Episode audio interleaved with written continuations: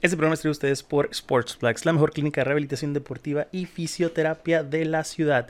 También es a ustedes por Don Zenón Mackenburger, aunque nunca nos ha dado ninguna burger. Cristóbal, esta es su última llamada. Realmente ocupamos que le digas a tu suegro que nos patrocine o que te presentes al programa. Y esto es la segunda temporada de Deportes para Gordos. Bueno, ya sabemos todos que no es posible que te presentes al programa por la situación que está sacudiendo al país actualmente, ¿no? No al país, al mundo. Realmente eh, esta pandemia del COVID-19 coronavirus, le dice la amiga Cardi B. Afortunadamente en el, mundo están tomando las medidas necesarias para pues prevenir los contagios, para tratar este, este proceso, ¿no? Esta pandemia. Eh, Claramente nosotros no nos juntamos para grabar, cada quien se cuida en casa. Pero Cristóbal, podrías hacer esto en línea, así que ¿cuál es tu excusa, amigo? Siendo una población particular que se vio muy afectada eh, debido a esta pandemia es la comunidad blanca en Estados Unidos, ya que les quitaron los deportes y no tienen con qué entretenerse o temas para hablar. Eh, en este caso, eh, todas las ligas fueron afectadas realmente, se suspendieron entrenamientos de primavera, la, la NBA se suspendió por completo, se cree que no se va a reanudar la liga por lo que se está tardando, generalmente las finales son en mayo principios de junio. Tal vez se, hablaba de recortar la liga o de hacer partidos sin público. Siguen conversaciones. Eh, Mania, por ejemplo, se llevó a cabo por primera vez eh, sin nada de público. Se grabaron los dos, se, grabaron en un, en un, lapso de dos días, el, mayor evento en la WWE, que es realmente las empresas deportivas, por qué no decirlo así, eh, que más ingresos genera. Y la NFL también va a llevar a cabo su draft, eh, su selección de jugadores universitarios en línea. Eh, todos los coaches, managers, dueños van a hacerlo desde sus casas, van a estar en sus mm, eh, van, a, estar en una plataforma donde van a seleccionar al jugador, luego se van a contactar con el jugador, luego tienen otra plataforma donde ellos van a estar contactándose entre sí, por así decirlo. Sin duda, el ser humano y el mundo de los deportes se está ajustando cabrón a este cambio y hay que entenderlo y felicitarlos por hacer el esfuerzo, ¿no? Porque es negocio y tratan de mantenerlo vivo, pero es mucho más importante la salud de todos. Por lo tanto, hablar de deportes en estas fechas está muy cabrón, no hay mucho de qué hablar casi. Podríamos hablarles de carreras de galgos o peleas de gallos, pero se suspendió la expo y también los after de la misma. en este caso vamos a hablar de una liga que está buscando continuar a pesar de la circunstancia, pero eh, de una manera obviamente diferente y muy cabrona. Así es, es la MLB, eh, las ligas mayores de béisbol. Eh, generalmente mi compañero Cristóbal habla de esto, pero le vale madre y no le gusta ah, grabar este programa. Así que en este caso me tocará a mí eh, comentarles las actualizaciones de lo que está haciendo la liga. como muchos saben, la liga se divide en dos conferencias, que son la americana y la nacional. En este caso, lo que se planea hacer para esta temporada es que se, se creen dos ligas, por así decirlo, diferentes, que una sea la Liga de la Toronja y otra sea la Liga del Cactus. No es que se creen estas ligas realmente. La pretemporada y los entrenamientos de primavera de la MLB se entrenan en esas ligas, en la Liga del Cactus y en la Liga de la Toronja. Es, es por así decirlo por así decirlo, son conferencias solamente para los entrenamientos de primavera y las temporadas. Solo se, juegan en, eh, solo se jugarían en dos, en, dos estados, en Florida y en Arizona. Y en diferentes estadios que cumplan con las normas profesionales de la MLB en esos estados, ¿no? Que es Florida, Florida y Arizona. También se busca que no haya público para mantener a, salvo a tanto el público, los jugadores, los trabajadores, controlar esta contingencia. Si se especula que se, si se lleva a cabo, se transmiten, se transmitan los juegos, obviamente pero esto crea realmente una revolución, un cambio total en cómo la liga se juega generalmente, ya que pondría fin a las divisiones como las conocemos. Ojo, esto sería la excepción por este año, no es como que nos quitarían el clásico de los Red Sox y los Yankees, eh, por así decirlo, para siempre, ¿no? Van a seguir en la misma eh, conferencia. También Los Ángeles y los, y los, los Angelinos y los Dodgers, por ejemplo, ahorita estarían en la misma conferencia, que es la del Cactus de aquí de Arizona. Pero eh, sí volverían a estar en una conferencia diferente, ¿no? En la americana y la nacional cada uno. De llevarse a cabo, los 30 equipos volverían a sus lugares de entrenamiento de primavera, dígase a Arizona o a Florida. Los juegos se llevarían a cabo sin fanáticos, esto como un esfuerzo para disminuir el contagio del coronavirus y también las divisiones se realinearían, ¿no? Basados en dónde les toca entrenar generalmente, si es en Florida o en Arizona. La Liga de la Toronja contaría con en la división norte los Yankees, los Phillies, los Blue Jays, eh, los Tigres y los Piratas. En la división sur, los Red Sox, los Twins, los Rays, los Bravos y los Orioles. En la este, los Nacionales, los Astros, los Mets, los Cardenales y los Marlins. Eso sería por la Liga de la Toronja. En la Liga del Cactus tendrían a los Cachorros, a los Gigantes, Diamondbacks, Rockies y a los Atléticos en, en la división del, noreste. En la división del oeste estarían los Dodgers, los White Sox, los Reds, los, los Indians y los Angelinos. En la noroeste, los Cerveceros, los Padres, los, los Marineros, los Rangers y los Royals. Muchos no se lo saben, muchos no las conocen como están organizadas generalmente, eh, tanto la conferencia y las divisiones, pero para los que sí sepan les va a extrañar ver las, las combinaciones que va a tener esta temporada de llevarse a cabo como se especula ya que no serían los clásicos juegos divisionales ni los clásicos juegos de conferencia, serían combinaciones nuevas como una excepción al año más excepcional que hemos vivido y no por las mejores razones, pero con el fin de que se lleve a cabo, ¿no? Con el fin de disfrutar béisbol este año que esperemos se haga, eh, no por comentario primer mundista, sino porque ayuda un poco de distracción. Hay gente que le funciona el béisbol, hay gente que le funciona masturbarse. En este caso, quiero que sea más gente que le funcione el béisbol. Quiero volver a dejar bien en claro que esta situación de la, de la MLB es solo por este año, por 2020. Así que sí vamos a tener la oportunidad de ver todas esas putizas y bases por golpe que le van a dar a los jugadores de los Astros de Houston.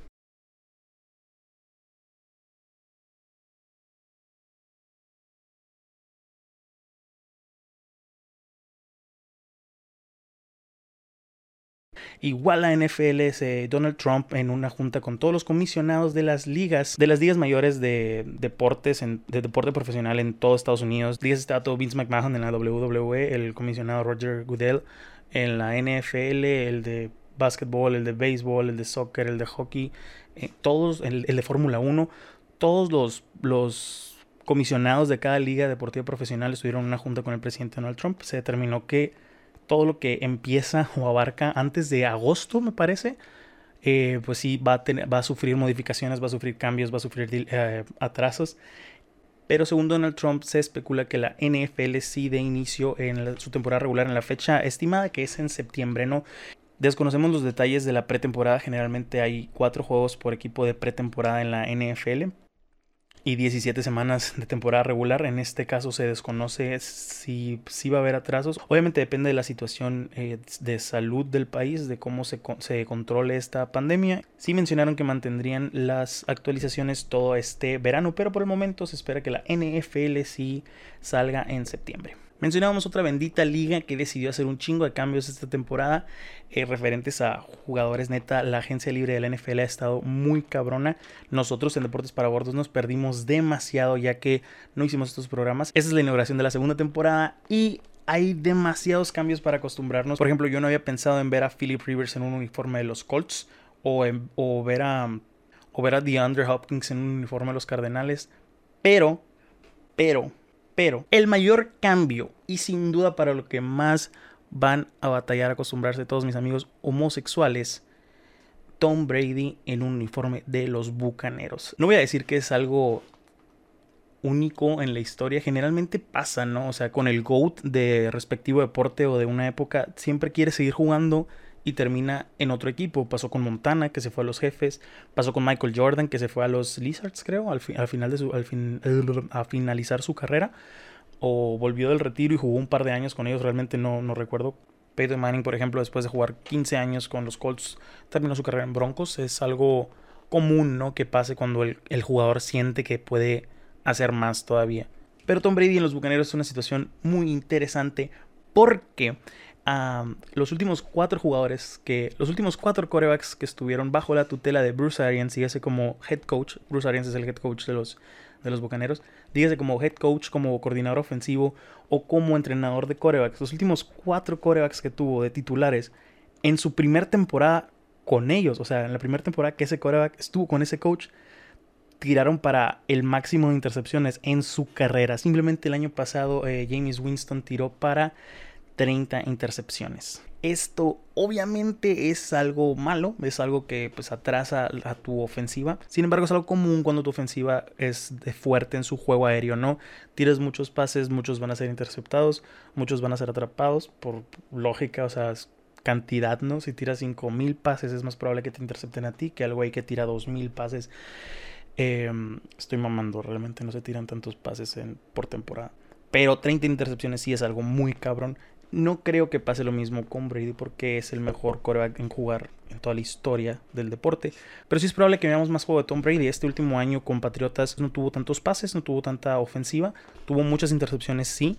Pero pues es parte de la edad. Lo hablábamos aquí mismo en Deportes para Gordos. Se está acabando. Es algo de lo que tenemos que estar conscientes. Es un gusto haber visto a este bastardo eliminándonos tantas veces de playoffs. Sí, sí. Pero eh, la realidad es que ya no está en su prime. La realidad es que no puedes esperar lo mismo de Tom Brady de 2007 a Tom Brady de 2020. Son mamadas. Eh, pero siempre es una dicha verlo jugar y verlo terminar su carrera en otro equipo es muy interesante, la verdad. Esos no son los únicos cambios relevantes que hemos visto esta temporada. Eh, Carolina por fin se deshizo de Cam Newton. Sí, se deshizo. porque eso están haciendo? Es un buen coreback. varias lesiones lo mantuvieron fuera este año y lo han mantenido pues no en su mismo impacto de 2011. Eh, también comienza la temporada, comenzó la temporada pasada de una manera muy floja, muchas intercepciones. Y el novato Kyle Allen jugó bien. Sin embargo, el futuro del sin embargo, la posición de, de coreback en Carolina es incierta, ya que Teddy Bridgewater fue contratado eh, después, de haber, pasado un par de temporadas en un equipo de esa misma división, los Santos de Nueva Orleans. Philip Rivers, como les mencionaba al principio, se fue de los Chargers de Los Ángeles a los Colts. Eh, Marcos Mariota también fue una de las más sorprendentes, al, al, menos personal, alguien que ganó un Heisman, jugó varios años de titular en Tennessee, en Tennessee por fin yendo a playoffs, pero quedándose con Ryan Tannehill. Se especulaba que Tom Brady fuera a los, a los Titanes de Tennessee también, pero decidieron ir con Ryan Tannehill, que anteriormente jugó en los Delfines. Y dejaron ir a Marcus Mariota para que los Riders de Las Vegas ahora lo uh, contrataran. Eh, también dejó un futuro incierto para Derek Carr. Si es Derek o es David, este es Derek, Sí, sí. Un gran veterano que jugó muchos años como backup de Tom Brady, jugó como titular en, en Cleveland muchos años, un par de, bueno, un par de años también. Eh, tuvo una temporada. Eh, Brian Hoyer eh, es contratado de nuevo por un año en Nueva Inglaterra para tener a un quarterback al menos un coreback de backup, un coreback suplente, pero que conozca los, esquemas, que conozca el sistema, que conozca el plan. Eh, porque el coordinador ofensivo y el, entrenador en jefe se mantienen igual en, Nueva Inglaterra. Eso hace que se pueda trabajar de una manera mucho más fácil. Melvin Gordon tampoco se mantuvo con Los Ángeles Chargers. Eh, él se fue a un rival divisional que son los Broncos de Denver. Denver tiene ahí un gran corredor. Eh, sin duda, sin duda la mancuerna entre Melvin Gordon y Philip Lindsay va a ser algo muy interesante que ver. Los Ángeles Chargers decidieron quedarse con Austin Eckler, creo que se llama el vato, pero jugó demasiado bien la temporada pasada, daba más puntos. Y lo mencionamos en un programa también, que, que todo el dinero que iba a hacer él en ese año no se comparaba con un domingo de dinero que haría Melvin Gordon. Eh, tuvo varios problemas con el equipo al principio de la temporada, cuando estuvo en, una huelga, no quería presentarse a jugar. Consiguió eh, que lo cambiaran a Denver y un contrato de dos años por 16 millones de dólares. Jordan Howard se mueve de también un corredor de, de Filadelfia a Miami y el, mi, corredor favorito de la liga actualmente aparte de Christian McCaffrey. Todd Gurley, Todd Gurley se deja los, a los Rams de Los Ángeles para ir. La ofensiva de Atlanta es algo muy cabrón.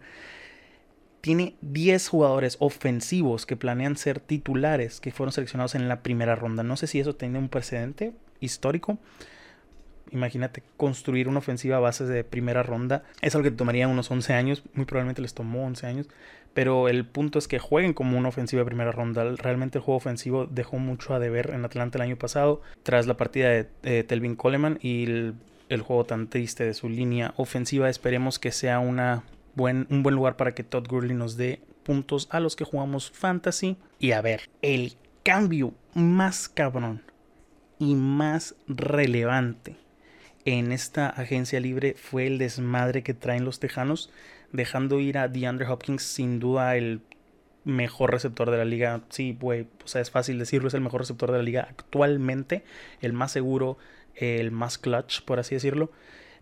Está en su prime y lo dejaron ir, lo cambiaron a, Arizona, lo mencionaba al principio, por una tercera ronda, creo, y una, por una cuarta ronda y una segunda ronda en un año y el corredor de los Cardenales, que es David Johnson. Es, fue muy buen corredor, las lesiones y suspensiones no, han, no lo han dejado ser.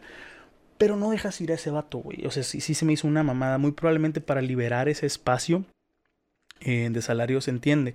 Pero sigue siendo un jugador que dices, es top one. A este sí le tienes que pagar. Sí es algo vital. Sí, está bien, mantuvieron a Will Fuller. Pero no, no es lo mismo. Es, es alguien en quien tú deberías... De, es el Gary Rice hoy. Me explico, es alguien en quien tú deberías de basar tu ofensiva, tu, a tu quarterback incluso, a tu coach de receptores, los escoges basados en él, no al revés, porque es, es, el, es el mejor o de los mejores en su posición actualmente, junto con Julio Jones, junto con em, Mike Evans tal vez, o sea, es alguien de muy buen calibre, aunque no tenga el cuerpo de esos dos mencionados anteriormente, tiene manos muy seguras y es muy rápido. Eh, siento que ha sido la peor el peor movimiento de la agencia libre. Otra nota para terminar esto, otras de las cosas que sucedieron en este terrible mm, Real March Madness. Em, cancelaron los Juegos Olímpicos, los suspendieron y los movieron para dentro de un año del verano del 2021.